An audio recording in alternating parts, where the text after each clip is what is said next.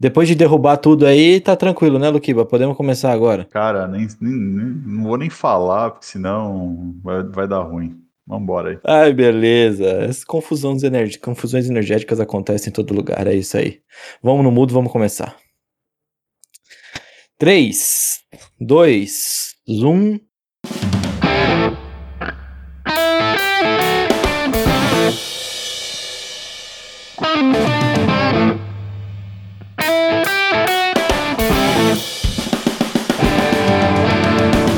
Fala seus batatinha frita, tudo quarentenado com vocês? Tá começando mais um episódio do Zonecast, o podcast que não precisava de uma série sul-coreana para saber que as pessoas fazem coisas horríveis por dinheiro, até subverter uma brincadeira de criança. Mas pelo menos aprendemos a conversão de wons para reais. Enfim, toca e Clê. Bom dia, boa tarde, boa noite. Para você que está chegando agora, meu nome é Felipe Clemente e está começando mais um episódio desse já consagrado podcast do Tailgate Zone, o Zonecast. Ao meu lado, seguindo é, naquele dueto gostoso. Bom dia, Luquiba. Tudo bem? Como vai? Bom dia, Clê, que mais nos escuta. Cara, eu tô mais puto do que eu tava semana passada, porque se semana passada eu tava puto com algum babaca ali que tava com o alarme estourando na rua, agora derrubaram aqui a, a luz aqui de casa. Mas não vou, não vou entrar em detalhes para não ter outros problemas. Só, só fico por aí. E antes de a gente falar sobre hockey, não se esqueçam de nos seguir nas nossas redes sociais, tanto Facebook, Instagram quanto Twitter. Tailgate Zone no Facebook e no Instagram. No Twitter tem um underline BR, ficaria Tailgate Zone underline BR. Também procura a gente no YouTube, né? A gente tem o nosso canal lá, Tailgate Zone, que a gente tem o nosso Sports, que a gente faz lives de segundas e quartas, que é bem interessante. Também tem os nossos podcasts, além desses Zonecast, a gente tem o nosso Agência Dynasty, que a gente dá dicas sobre futebol, fantasy, e também o nosso Tailgate Spread, que é para quem gosta de apostar, a gente dá umas dicas para ganhar uns trocados. Muito bom. Vale ressaltar também que o Tailgate Spread está virando mais um, um, podcast cultura pop do que propriamente apostas, porque eu e o Eric a gente fala de tudo no começo, até de fast food. Então compareçam lá no episódio 30 para ouvir a gente falando sobre fast food, olha que beleza. Mas é isso, Luquiba. É, estamos só nós no novamente aqui nesse dueto gostoso, é, relembrando é, o que a gente já fez falando de World Series lá no episódio 11, se eu não me engano, do nosso podcast do Zonecast. E é isso aí, vamos continuar fazendo um belo trabalho. E hoje com a NHL, que eu estou absolutamente seguro para fazer esse episódio, porque não existe ninguém mais capacitado do que o Luquiba para falar de NHL nesse país. É isso. Se a gente fala que o Henriqueta puxa muito meu saco, já deu uma bela puxada no seu saco aí também, no Kiba. É isso aí. É, isso que eu ia falar, me senti um popstar agora, hein? É, mas é, é aqueles popstars do bem, né? Não é que nem o, o Henriqueta que acende a luzinha, apaga, é tipo um vagalume, né? Pisca-pisca, sei lá. Enfim, Paulinha, chama a vinheta.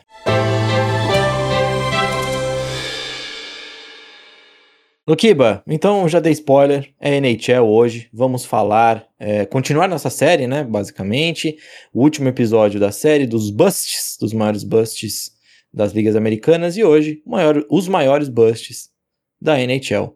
E aí nós temos que fazer algumas considerações, obviamente, e vale ressaltar que assim como a gente comentou na semana passada, que o da MLB é complicado analisar um bust, na NHL também existe isso. É, dificilmente nós veremos um cara que é draftado num ano e já começa a jogar nesse mesmo ano. É muito raro isso, e normalmente quando acontece é só uma escolha de primeira rodada e ela começa a jogar no final da temporada, né, Luquibo? É, é quando a gente fala de né, sistemas de, de draft, a gente sabe que é, NFL, eu acho que é o mais pronto né, que a gente tem de jogadores. É, NBA também, né, apesar de são poucos que já viram titular, né? Normalmente eles têm restrições de minutos tal. Mas é, MLB, a gente você falou semana passada, demora anos para você chegar. NHL ele é um pouco mais rápido que MLB, mas ainda não tão rápido quanto NBA ou NFL. É, NHL normalmente é novo, né, o jogador fica muito cru, então ele pelo menos fica um ano, um ano e meio, até dois anos na, na, nas ligas menores, até de fato conseguir contribuir. São poucas exceções de jogadores que já contribuem, né, como você disse, E aí, quando a gente vai colocar um, fazer um ranking né, de busts, a gente tem algumas considerações. Na NHL, a gente está levando em conta, é, primeiro, é, jogadores que foram jogadores de linha, né? É, skatistas, que a gente fala que são atacantes ou defensores, que foram selecionados nas 10 primeiras escolhas do draft. Ou se for um goleiro que foi até a 15ª escolha, que também não é tão comum. E aí o que, que a gente considera como bust? Aquele cara que não chegou a ser um, um goleiro titular por muito tempo, ou que ele não foi um atacante do top six, né, das duas primeiras linhas, ou que ele não foi um defensor das duas primeiras linhas. Então isso a gente entende que é um bust. Talvez possa aparecer algum jogador que em algum momento da carreira chegou a ser um top six ou um titular, mas que se você é escolha de primeira rodada e uma das 10 ou 15 primeiras escolhas, é, é um pouco mais do que isso que a gente espera de você. A expectativa é alta, então tem que ser, no mínimo, ter uma carreira sólida, no mínimo, né, para não falar outra coisa. Então essa que é o nosso parâmetro aí para falar de busts hoje. É, e aí como a gente já chegou, né, no, no último episódio, antes a gente entrar realmente nos busts, eu queria só que a gente comentasse algumas coisas porque é, a gente repara conforme vai passando as ligas que sempre tem um time que se destaca em fazer drafts ruins. Por exemplo, a gente falou de NFL, a gente viu como os Raiders costumam fazer um draft muito ruim. A gente falou de NBA, a gente viu drafts ruins do Wizards, a gente viu drafts péssimos dos, dos Clippers. Aí a gente passou para MLB, a gente viu que os Astros também erraram um pouco e que ficou meio dividido também talvez essa bola com com os Mets. E agora a gente chega na NHL, a gente tem um time que drafta muito mal? Temos, né, Luquiba? Vamos falar mais pra frente? Na realidade, a gente tem dois times, caras. É porque assim, na, na NHL, é... se todo ano você tá sendo a primeira ou até a quinta escolha, é porque alguma coisa de errado você tá fazendo. Porque a ordem sempre, né, o pior time, a primeira escolha. Então, se você todo ano constantemente está draftando só top 5, quer dizer que você todo ano é um, um dos cinco piores times da liga. E, e você escolhe e não produz, então tem dois times aí que vale a pena o destaque, mas quando a gente começar a comentar os nomes, a gente vai falar quais são esses times. Muito bom. Então agora, Paulinha, solta a vinheta, vamos começar essa bagaça. Let it begin! Let it begin! Let it begin! Luquiba, primeiro nome da minha lista é, é antigo, 1983. Foi a primeira escolha geral daquele draft. Brian Lawton, do Minnesota North Stars, atual Dallas Stars. É, o time foi para Dallas em 93, só para só para deixar aqui todo mundo na mesma página. Bom, esse cara jogou cinco temporadas pelo Minnesota e encerrou a carreira. Encerrou a carreira com 483 jogos e 266 pontos. É, esse cara aqui já merece estar nessa lista só porque ele foi escolhido na frente de outros três Hall of Famers. É, então estou falando de Pat LaFontaine, estou falando de Ken Neely e estou falando de Steve Eiserman, que esse sim era o grande nome e foi o grande nome desse draft. É triste, né? Triste, bem triste. É, não que o Lawton teve uma carreira que foi um fiasco. Tudo bem, cinco temporadas, né? Não é longível, mas pelo menos fez alguma coisa, né? O problema é o que você falou, cara. Ele foi o número um de um draft que foi bem recheado, né? Você ter três Hall of Fames no, no mesmo draft não é tão comum assim, né? E aí você tem o LaFontaine e o Yesman, que os dois são da mesma posição do Lawton. Então aí que, que entra o bust, né, que a gente fala. Porque o Neely, ele era ala, né, ele não era centro. Então até a gente pode até passar um pouco de pano para ele. Mas o LaFontaine e o Ismael não, cara. Você tinha possibilidade de draftar esses dois e você não draftou. E ainda tinha outros jogadores que foram All-Stars, né? A gente está falando do Russ Contronal, a gente está falando do Dave Gagner, que também eram das mesmas posições, né? Então é bem complicado você ter a primeira escolha e você ser um fiasco total por conta disso. É triste. Exatamente. É, naquele. Se você pegar aquele draft só da primeira, só a primeira rodada, né? Não vou também ficar falando muito além disso. É, o Lawton, como eu disse, teve 483 jogos na carreira. Outras escolhas que tiveram menos que isso. O Norman de Lacombe, que foi escolha de Buffalo na 10. O Alfie Turcotte, que foi escolha de Montreal na 17. O Bruce Cassidy, que foi escolha de Chicago na 18. O David Jensen, que foi escolha do Hartford Whalers na 20. E o Nevin Markhart, que foi escolha do Boston na 21.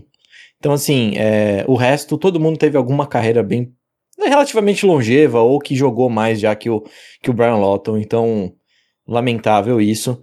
E eu só queria deixar aqui o, o, o ponto, né? Que talvez essa escolha tenha sido determinante para a história de três cidades aí, pelo menos no, no hockey, né? Porque o North Stars sai de Minnesota para ir para Dallas e também talvez Detroit não tivesse o mínimo sucesso também se não tivesse Steve Zimmerman, né? Então, me mexeria com três cidades aí, Luke, bem interessante isso. É bem interessante, cara, e, e, reforça, né, que às vezes você consegue corrigir um draft errado. Você citou, né, a escolha do Boston, do, do Nevin Mark Walk, foi um fiasco, mas o Cam Neely, que foi um Hall of Famer, que não foi escolha do Boston, acabou jogando em Boston. Então, meio que é, passou um pouco de pano né, nessa escolha. E o curioso é que você falou de um cara que foi um jogador medíocre e que hoje é um técnico muito competente, que é o Bruce Cassidy, que é o atual treinador do Boston. Né? Então é bem curioso, cara, essa classe, você ter o atual é, o Cam Neely, ele, se eu não me engano, ou é o presidente ou ele é algum cargo alto do Boston e o Bruce Cassidy, que jogou, que é o atual treinador, né? Os dois foram no mesmo draft, os dois hoje estão na mesma franquia e não foram draftados pela mesma franquia. E a escolha dessa franquia foi um fiasco. É bem curioso isso. Por isso que eu gosto de falar de draft, Luquiba. Por isso que eu gosto de falar de busts ou de reaches, porque a gente vai falar de coisas bacanas, histórias e essas coincidências que aparecem. Mas enfim, seguindo na nossa lista, nós temos aqui Daniel Dorr, que foi a quinta escolha geral do draft de 1988 do Quebec Nordics, que hoje é o Colorado Avalanches. Avalanches não, o Colorado Avalanche, que foi para Colorado em 1985. É... Esse cara jogou só 17 jogos na NHL, Lukiba, e eu acho que isso já, já deixa ele bastão. É, esse caso é, é que não foi bust, né? O, o Cassidy, é... mas esse caso é um caso similar, é aquele tipo cara que não tem talento para ser jogador, mas tem talento para trabalhar atrás, né? Seja como técnico, como GM, no caso do Dor como olheiro, ele foi um olheiro competente, né? Depois de se aposentar.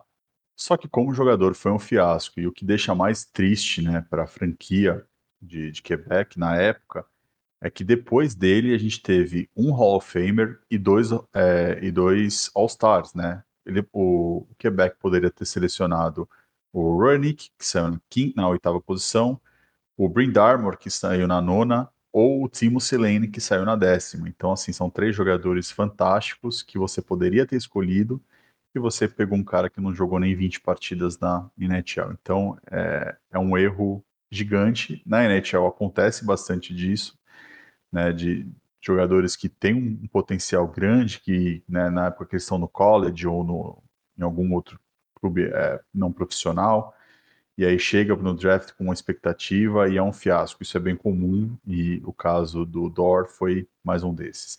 Mas pelo menos ele tem conseguiu salvar a carreira dele, né, sendo um, um olheiro competente, pelo menos isso. É, o que eu gosto do, do que você comentou, que são, foram quatro, quatro jogadores para frente dele, né, é, de, escolhidos depois dele, que, que marcaram a época, pelo menos, ou marcaram a história da NHL de alguma forma, se você pegar a média desses quatro jogadores, em média, eles jogaram 1.300 jogos e em média eles, fiz, eles fizeram 1.100 pontos cada um. Então, assim, cara, é bizarro o que é, o Nordics ou o Avalanche deixou passar nesse draft, né? Sim, é, quando a gente tenta fazer essa listagem, esses comparativos, a gente tenta comparar com jogadores que saíram na primeira rodada, né? Porque normalmente esses caras eram os caras cotados para a estrela.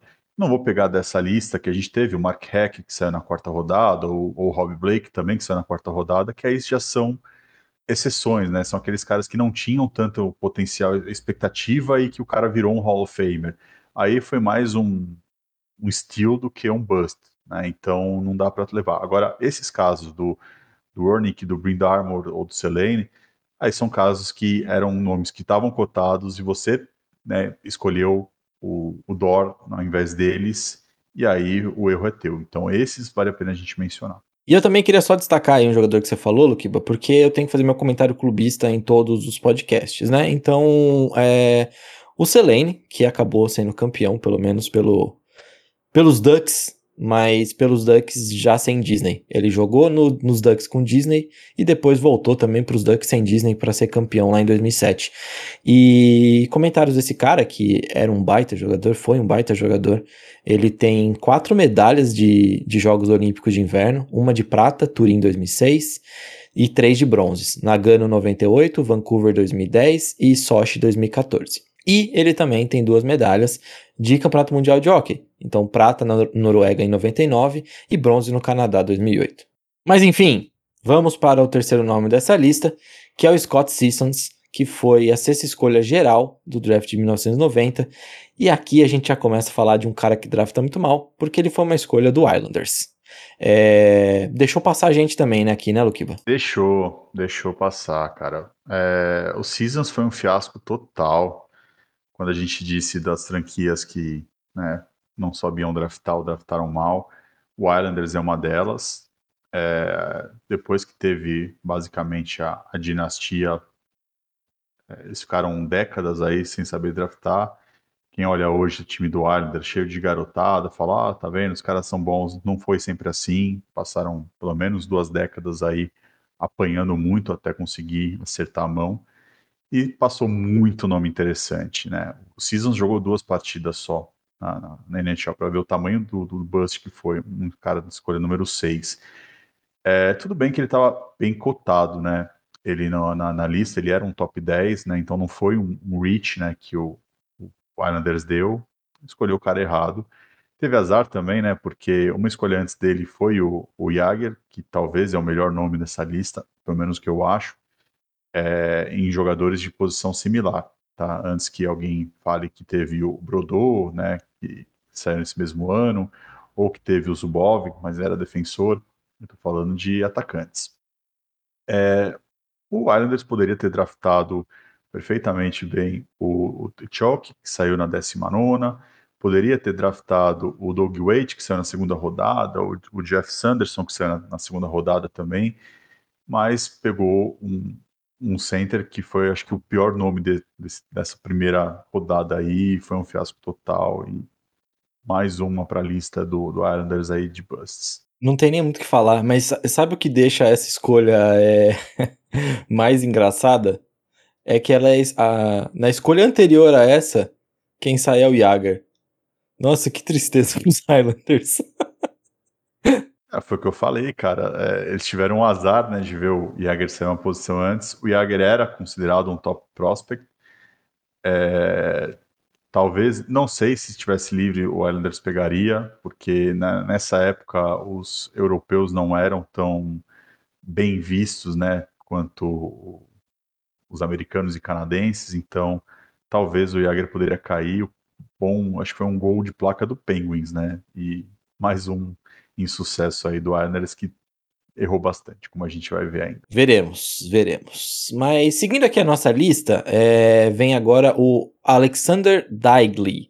Ele foi a primeira escolha geral no draft de 1993 do Ottawa Senators. É, o engraçado aqui dessa escolha é que ela vai acabar fazendo, de certa forma, uma ponte pro, pro que a gente vai falar no final.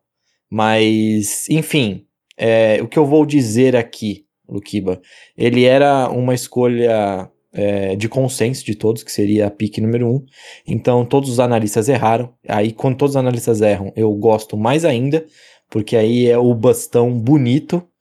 E depois dele saiu pro Hartford Whalers o Chris Pronger e pros Ducks saiu o Poucaria. E o mais legal desse caso, complementando tudo que você falou, foi uma frase do Alexander Daigle no dia que ele falou: Ainda bem que eu fui a escolha número um, porque ninguém se lembra da escolha número dois. E como você disse, o Chris Ponger foi a escolha número dois, que é um Hall of Famer, E o Paul Carey, que foi a escolha número 4, também é um Hall of Famer. Então, assim, não que a carreira dele tivesse sido ruim. Ele até foi um jogador razoável. Mas se você ser o número 1 numa classe que tem dois Hall of Famers e tantos outros bons jogadores na mesma posição que ele, né? Porque a gente tem o, o Kozlov que saiu na 6, a gente tem o Arnold que saiu na 7, a gente tem o Jason Ellison que saiu na 17, o Saco Coivo na 21, tem tantos outros nomes. Então, assim, foi uma classe muito boa e o número um, que era um consenso, foi um fiasco comparado com esses outros números. E aí reforça ainda a frase dele dizendo: ninguém vai lembrar. Quer dizer, ninguém lembrou dele que foi o número um, né? Acho que foi o draft bizarro para ele e pro, pro, pro Senators, né? Que, que errou feio nessa aí. É, o Daigle teve 327 pontos em 616 jogos. É, é uma carreira bem, bem ruizinha.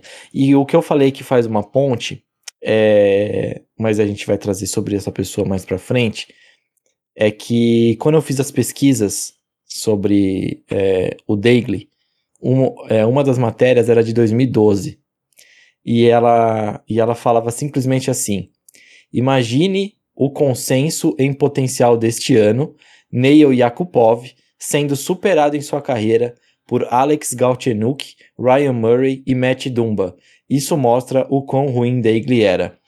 Ou seja, os analistas gostam de errar e compararam muito bem um bust a um bust. Maravilhoso, Luquiba. Eles foram coerentes, né? eles erraram num e erraram na outra. É, muito bom, Mas realmente. O engraçado é que eles compararam, né? O Yakupov eles comparavam ao, ao Dagle, né, que você falou, mas o Dagle eles compararam ao Yeserman, né? Então isso que é, o, que é o mais engraçado de tudo, né? Então, o erro ali foi um fiasco total, é uma consequência de erros aí. Maravilhoso. E, bom, seguindo nossa lista aqui, Pavel Brandley, é, Brandley não, Brandle, é, foi a quarta escolha geral do draft de 99 do New York Rangers. Aí a gente vê aqui, novamente, um time de Nova York fazendo besteira para draftar. Não é à toa que o maior recente, o sucesso mais recente de Nova York é os Giants ganhando do, dos Patriots mesmo, viu? Que lamentável.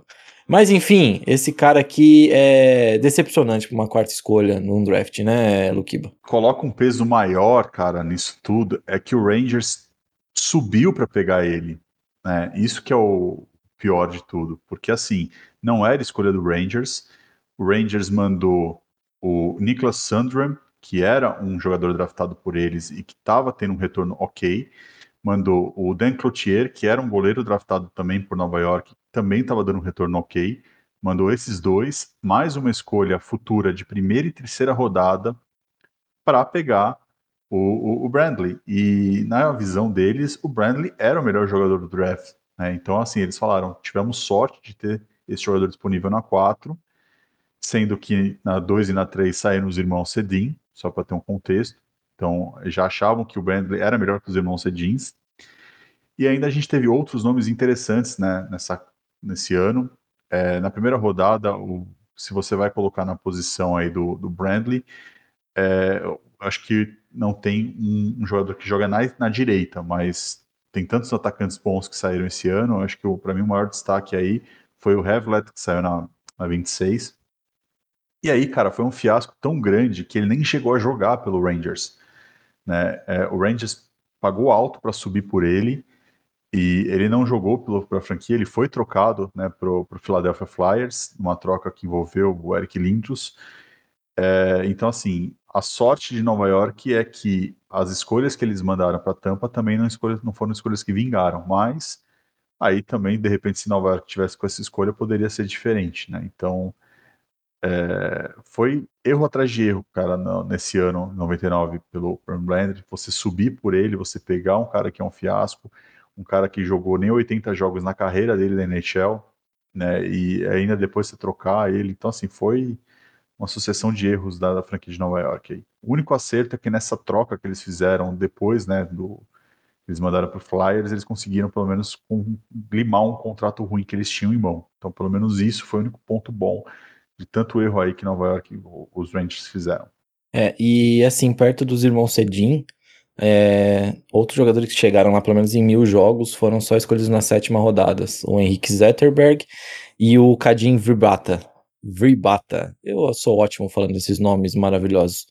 É, e só um detalhe que eu também queria falar, Luquiba, é que nesse draft a gente ainda tem mais, talvez dois caras que são belos busts também, né? Que é o Brian Finley, que só teve quatro jogos na NHL, e fora ele também o Patrick Stefan, que teve 455 jogos e foi uma escolha número um e também não é, não foi grande coisa na liga. É, o, o Stefan eu, eu acho que é, a gente não, não crava como um bust, porque ele, ele teve uma carreira ok, não foi uma carreira é, fantástica, mas não foi tão ruim assim. O problema é que depois dele vieram os Emocedins, aí que deixa a escolha dele é, questionável. É, é que foi uma, para te falar, foi uma classe fraca, né? A gente não teve nenhum Hall of Famer na classe. Então, é, os irmãos Cedins ainda não são Hall of Famers, não sei se serão, mas é, por isso que, que deixa né, a, esse gostinho de que não foi um bust geral do Stefan, mas o do Brandley não tem como falar. Cara. Você pegar na 4 um jogador que nunca jogou pela sua franquia e você pagar para subir por ele, aí é bust total. É, realmente. E, bom, seguindo na lista, aí a gente vê um cara que eu acho que eu vou falar o nome dele, você já vai sair dando risada e vai ter uma bela história para contar pra gente ainda. Mas é o Rick de Pietro, que foi a escolha, a primeira escolha geral do draft de 2000, também uma escolha do Islanders. É, e assim, é... hum, como eu posso dizer? Ele não foi digno dessa primeira escolha. Cara, quando a gente falou do Daigli, teve tantas histórias engraçadas que a gente comentou. É, aqui do, do Di Pietro também. É, tem tanta coisa para falar de ruim né, que, que o Islanders fez que é, faz ainda pior essa escolha. Né? Primeiro, você colocar um goleiro como escolha número um já não é comum. Né? Para o goleiro ser o número um, quer dizer que o cara tem que ser muito bom. É, tudo bem que o, o Di Pietro teve um, uma temporada fantástica na Universidade de Boston, né, e, e, até por isso Nova York achou que ele fosse o, um, tudo isso. Só que assim, três anos antes, Nova York Islanders, né, gastou uma escolha de número 4 da primeira rodada, 4 geral, em um goleiro. Então assim, você já investiu num goleiro. Aí passa três anos, você fala, não, pensando melhor, esse cara aqui pode ser melhor do que o nosso goleiro. Então, você drafta e troca esse goleiro. Esse goleiro que vai embora se chama Roberto Luongo, que é um goleiro competente né, para a liga. Aí você contrata o Pietro com a expectativa de que ele vai ser o melhor cara da sua franquia. Você dá um contrato para ele de 67 milhões, 15 anos. Então, assim, você traz um cara número um e dá um contrato de 15 anos para o cara. Então, você está apostando a sua vida nesse cara e o cara é um fiasco. É, ele não conseguiu ficar saudável. Quando ficou saudável, não foi um goleiro brilhante. É, ele teve um ano bom, mas longe de ser todo o investimento né, que fizeram. O próprio Luongo, que foi trocado, teve uma carreira muito mais sólida do que ele. Nesse mesmo draft, tiveram goleiros ótimos na primeira rodada. Não vou nem falar do final, porque fica mais feio ainda. Né? A gente teve o o, o Brett Krank foi melhor do que ele, que saiu na primeira rodada. A gente teve o Ilya Bislailov, que saiu na segunda rodada, né, que também teve uma carreira ok. E, e esse ano foi o ano simplesmente que foi draftado Henrik Lundqvist. Então, assim, é, é, é, mais bizarro ainda essa história de Pietro, sabendo todo o histórico que aconteceu, tudo que ele fez, né, e quem né, Nova York poderia ter selecionado, porque não era carência de Nova York um goleiro. Eles poderiam muito bem ter ido de jogador de linha, pegado o Danny Hatley, que saiu na segunda posição, o, o Gaborik, que saiu na terceira, o Scott Hartnell, que saiu na sexta, né? Tantos nomes bons que você poderia ter pego nessa classe, você vai com o Di Pietro, que foi um fiasco. Ele chegou a ser um All-Star, né? Teve uma temporada que, como eu disse, teve um ano bom, chegou a ser um All-Star, mas, cara, um cara que é o número um e que você dá um contrato desse, você espera mais do que uma temporada boa, você espera uma carreira boa. Então, é medíocre. E só para fechar, Cle, eles fizeram um buyout com ele em 2013, né, para tentar se livrar dos últimos dois anos de contrato dele, né, e nesse buyout estendeu, porque quando você dá o buyout, você paga né, para o cara abrir mão do contrato dele, só que você não paga todo o valor à vista, você parcela por um tempo e normalmente você dá mais dinheiro do que ele tinha para receber. Então, digamos que ele tinha mais 5, 6 milhões para receber em dois anos, ao invés de você pagar 5, 6 milhões em dois anos, você parcela 10 milhões por mais 10 anos, alguma coisa assim do tipo. Então, o, o Di Pietro ainda tem para receber do Islanders até a temporada de 2028, 2029. Então, é quase 30 anos aí de erro para a franquia de, de Nova York, que, como a gente disse, é um fiasco para draftar. Foi um fiasco até pouco tempo atrás. Engraçado que é Nova York também, que tem um Bob Bonilha Day também, com pagando o cara aí até depois de, de aposentadoria. Maravilhoso. Maravilhoso. Eu tô adorando as franquias de Nova York também nesses últimos dois podcasts, viu, Luquiba? E eu acho que para você resumir tudo, você podia ter começado assim. É... Ah, então, o Di Pietro foi escolha número um, é... jogou 400 e poucos jogos na, na NHL, no draft que teve o, o Lankvist. E aí, pronto, já ficaria bust normalmente. Porque, querendo ou não, o Lankvist deve ter sido, tipo, o melhor goleiro que a gente viu na nossa. que a nossa geração viu, talvez. Então, é, é, é que eu não quis fazer essa comparação porque o Lankvist, ele não era um prospecto é, quente, assim, que todo mundo falava, puta, esse cara é. Ele era um, um, cara de talento, mas, assim, ele saiu na escolha de 200, 205, se não me engano. Então, assim, não foi um cara que todo mundo tava de olho, né? Então, tinha alguns pontos. Então acho que foi mais sucesso por draftar ele do que outra coisa. Então acho que ele é entrar na lista quando a gente fizer a nossa relação dos estilos de draft, ele entra nessa lista. Mas é que o, o Di Pietro ele era um prospecto gabaritado, um prospecto que, que era um consenso de que era um dos melhores da classe, mas não era o melhor da classe, e muito menos para ser o primeiro, primeira escolha. Então, Acho que é por aí, Clay. Acho que o, o Lanquist, é, eu não quis falar muito por mais por conta disso. Eu acho que foi mais um acerto de Nova York do que um erro do, dos outros times. Bacana. Justo também levantar esse ponto. Beleza. Agora a gente vai pular 12 anos na história do draft da, da NHL e vai para 2012. E aqui nós temos dois nomes. E desses dois nomes, um eu já dei spoiler lá atrás. Nail Yakupov. Yakupov foi a escolha número 1 um do Oilers em 2012. E nós também vamos falar do Griffin Reinhardt, que foi a quarta escolha de 2012 para o Islanders. Então, uma escolha é, questionável do Oilers, muito baseado do que se via do Yakupov é, na Europa. E, e é isso. Esperava-se um Sidney Crosby e os caras não tiveram nem um décimo disso. Bom, Cle, 2012 acho que foi um dos anos mais horríveis que é, eu já, já acompanhava, né? O draft foi uma das classes mais horríveis que eu, que eu me recordo.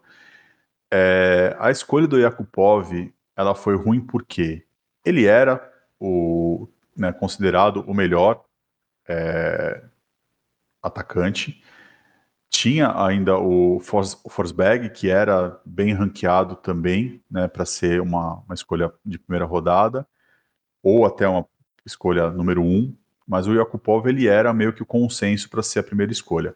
Mas para mim, por que, que é o erro, o equívoco do Oilers aí? Porque você tinha draftado no ano anterior Ryan Nugget Hopkins, e um ano antes do, do, do, do, do Nugget Hopkins, você tinha draftado Taylor Hall. Então, assim, foram três anos seguidos que o Oilers tiveram a primeira escolha.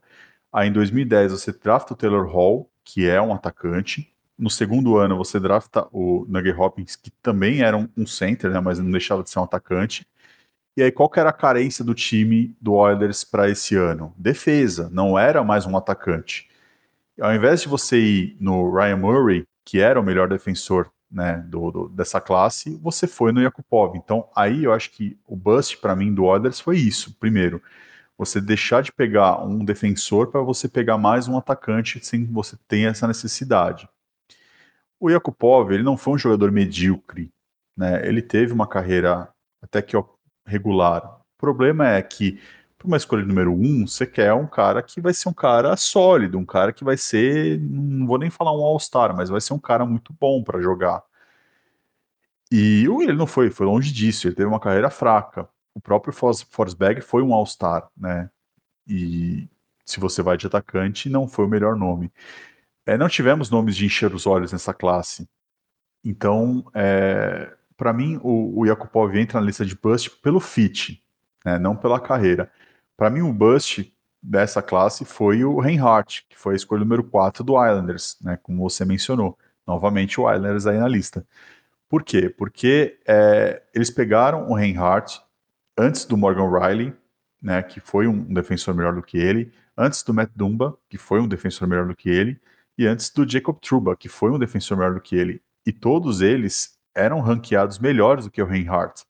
E ainda tinha o Cody Sessi, que também era ranqueado melhor do que ele, e o Olimata, que também era ranqueado melhor do que ele. Então, assim, a gente tinha uma lista de outros defensores ranqueados dele. O Islanders deu um reach aí, né? Quis tentar é, surpreender com o Reinhardt, e o Reinhardt foi um fiasco.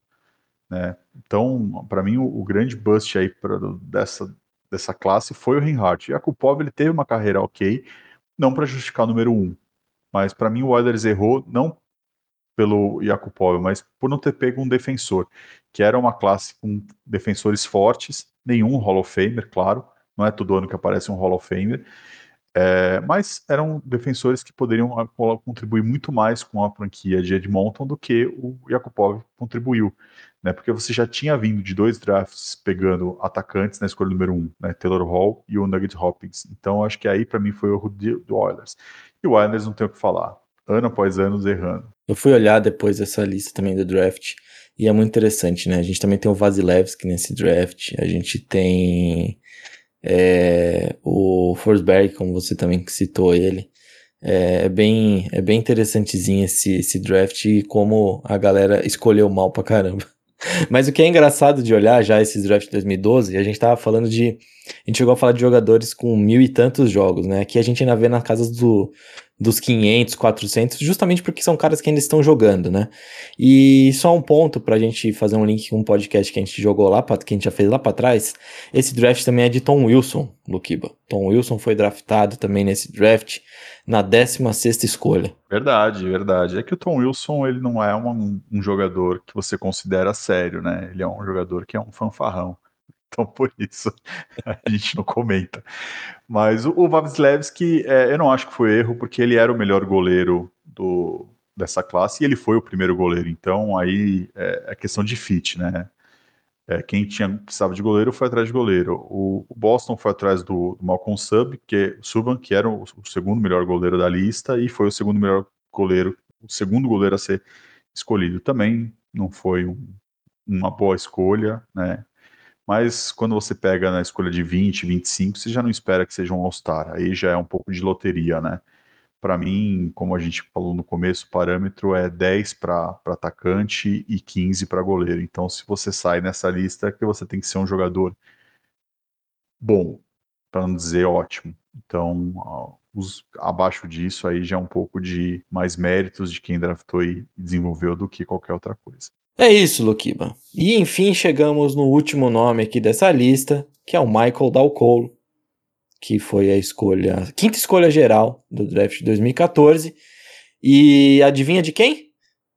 New York Islanders. Que beleza. Olha o Islanders aí mandando bem, só que não. É, é difícil a gente falar de busts de mais recente, né? Esse ainda é jogador que ainda tem idade para vingar um jogador, mas já se passaram oito aninhos aí, então sete a oito anos, né? Então a gente já pode considerar ele como um bust. É, foi uma classe relativamente forte para atacantes, né? A gente tem ali o, o Reinhardt na 2, o Dreisait na 3, o Sam Bennett na 4, né, tem nomes interessantes. A gente teve o, o Vrana saindo na 13, o Dylan Lark na 15, o nosso glorioso Pasternak na 25, mas aí acho que é mais méritos de Boston do que sorte. Mas eram nomes bem cotados né, a sair. E o caso do Dalcoli, ele não era bem cotado para sair, ele era um jogador de escolha 10 para baixo, na melhor das hipóteses 10 e você pegar ele na 5 foi um reach, outro reach, né, que a franquia de Nova York tentou dar e outra que ela quebrou a cara. Poderia muito bem ter ido atrás do Vrana, que era mais cotado, era ranqueado melhor do que ele, era da mesma posição do que ele, né, se você pensar na posição de ala esquerda, se você vai na posição de central, aí tem tantos outros nomes na frente, né? O, o Nylander, entre outros. Então, assim, foi um erro grotesco, mais um erro grotesco da franquia de Nova York e, e dificilmente ele, ele vinga como jogador, né? E não tem muito o que falar, cara. É só dar risada, porque quem vê hoje o time de Nova York vê que quantos anos eles erraram com escolhas boas, né? Que eles poderiam ter um time já mais competitivo por mais tempo e demorou para encaixar, acertar a mão aí. É, e você falou Reinhardt, só para deixar claro, gente, é o Sam Reinhardt, é o irmão do Grifting, que a gente falou no outro. É, esse, esse Reinhardt deu certo, né, Luke? Esse pelo menos deu certo. É, um dos dois tinha que dar, né? 50% a probabilidade, né? Mas esse draft é engraçadinho. Esse draft foi bem engraçadinho com o Dry Site. O... Tem, você não falou também do Hayden Flurry, mas aí é defensor também. Mas tem o Flurry, que ficou para jogo aí tá no Kraken agora, né? É, eu tentei seguir na linha de jogadores de posição similar, né? Tem gente boa que saiu também, tem o Arro, né, que saiu também nesse draft mas eu tentei focar só nos, nos, nos similares. É, o Akblad, né, que, que foi o número um da, da escolha também, defensor bom desse draft, mas é, é, que eu acho que se você vai tentar fazer um redraft dessa classe, eu acho que a briga pelo número um ela é ferrenha entre o, o Dreisaitl e com o Pasternak. Eu acho que o Dreisaitl tem um pouquinho de vantagem, mas é, são os, talvez os dois melhores talentos aí da, de atacantes desse draft e um saiu na 3, outro saiu na 25, né? Então, para você ver o, o fiasco aí que foi a escolha do, do da Cole. E falando em fiasco, um nome que compara também é o Kevin Fiala. Podia ter sido Kevin Fiala no lugar do Dal Cole que estava valendo. A verdade é essa. É, esses trocadilhos eu deixo com você. então tá bom. É, chegamos ao fim da nossa lista, então, Luquiba. A gente viu aqui então que o Islanders é o time realmente que que fica, deixa a gente numa situação desconfortável aqui para falar de busts, porque tem muita gente que eles erraram erraram feio. E eu quero só fazer, antes a gente fechar e puxar, porque é uma curiosidade totalmente aleatória, mas é que eu gosto dessas coisas quando eu pesquiso.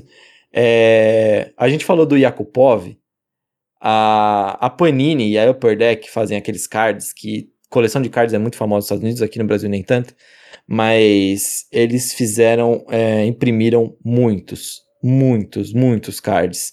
E assim, até hoje em dia, esses cards, acho que até talvez pelo frisson que foi causado em cima do Yakupov e ele não ter sido o que esperava de uma escolha 1, é, ainda são caríssimas esses, ainda são caríssimos esses cards. Então, só deixar frisado aqui isso. Você coleciona cards, Lukiba? Antes de eu puxar as dicas, só para saber, curiosidade também de você. É, eu tenho uma coleção antiga que não era minha, né? Quando eu era mais jovem, é, as poucas oportunidades que eu tinha de viajar eu comprava, mas eu comprava a pedido do meu primo, né? Ele colecionava. E aí depois que ambos ficaram grandes, meu primo falou: Olha, foi como foi você que me deu tudo isso e eu não, não quero mais continuar, então me presenteou com, os cards que eu tinha presenteado ele. Mas eu não tenho uma coleção extensa não, Clay. Não tem, acho que deve ter uns 100 cards aí no máximo. E é espalhados entre beisebol, basquete e eu acho que uns dois de hockey. Muito bom. E é isso. Antes, só Opa. queria só um pitaco só. É, a gente tem alguns candidatos a possível bust, né, mais recente. Para mim, o que me vem em mente é o, os, o Rasmus Dowling, né, do Sabres, um defensor, que pode ser um. Foi escolha número um né, de 2018 e é um candidato do futuro aí a Bust. Então, fica de olho aí nele. Ah, adoro essas bolas de cristal. É isso aí, Luquiba. Agora sim, Paulinha, vinhetinha, vamos dar dica. Dicas legais, dicas sensacionais. Luquiba, é o que eu falo, vou repetir. Quando você está aqui, eu te chamo para dar a dica, porque você sempre tem coisas maravilhosas para trazer para gente. Obrigado, meu querido. Para falar de hockey é, é, um pouco mais limitado, né? Quando a gente fala de beisebol é mais fácil achar filmes, documentários, séries, basquete também, futebol americano. Agora, hockey já é um pouquinho mais complicado. Eu já, acho que já ao longo aqui do, do Zonecast eu já queimei todas as minhas dicas. Mas eu tenho outras duas que eu fiquei recentemente, né, descobri é, esses dois filmes, barra documentários, que vale a pena a gente mencionar. O primeiro, ele chama Red Army, ele é de 2014, né? Ele é um, um filme documentário, digamos assim, que ele fala sobre é, o, o, quinteto russo, né? O Russian Five, da década de 90, jogadores de hockey, né?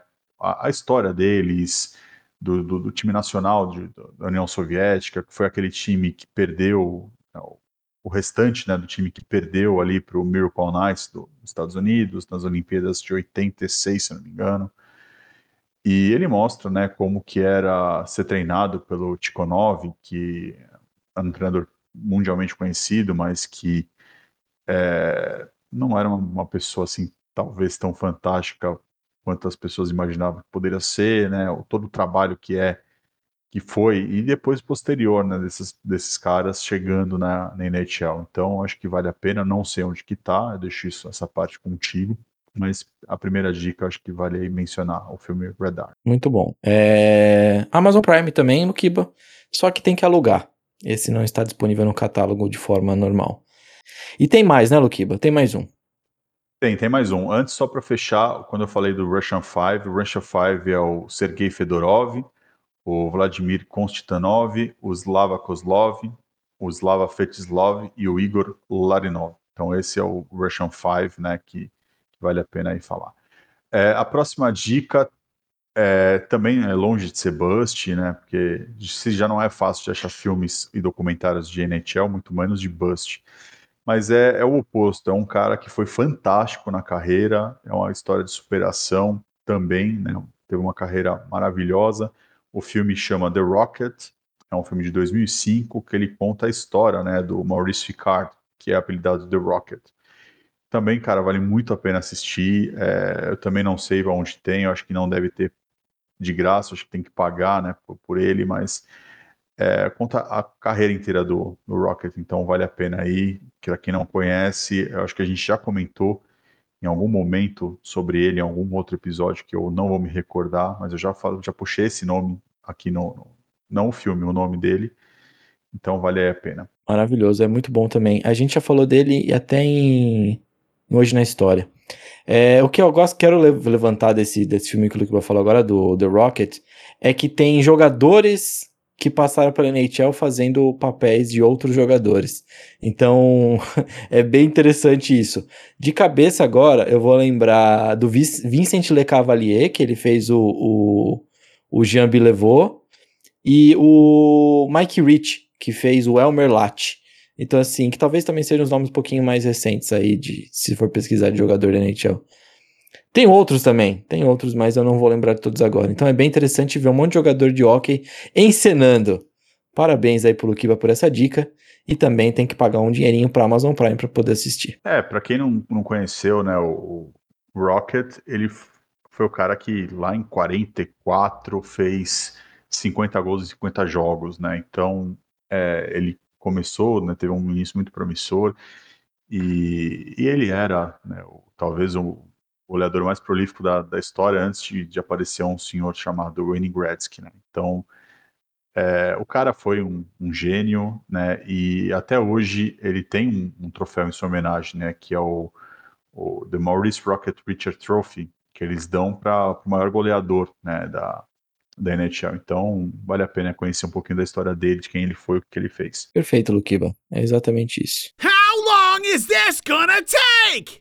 Fechadas as dicas, o que eu posso dizer é que foi muito bom estar com você, foi muito bom conversar com você e foi maravilhoso a gente continuar metendo o pau em jogador que a gente esperava muito e não produziu.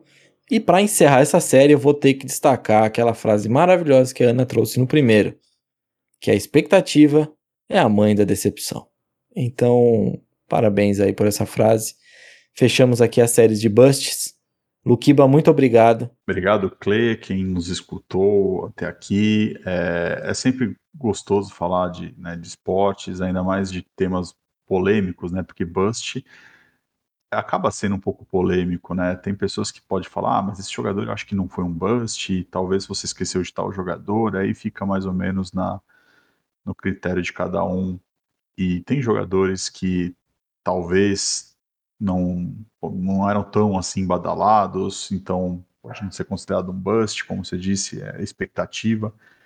Mas eu acho que, que a gente entregou aí essa série fantástica, começou aí com, com você, com a Ana, e eu tive prazer de fazer parte. Esperamos pelas próximas, né? Tem coisa boa aí que a gente tem em mente, não vou dar spoiler, tem que nos acompanhar e vamos ver aí como é que vai ser daqui para frente.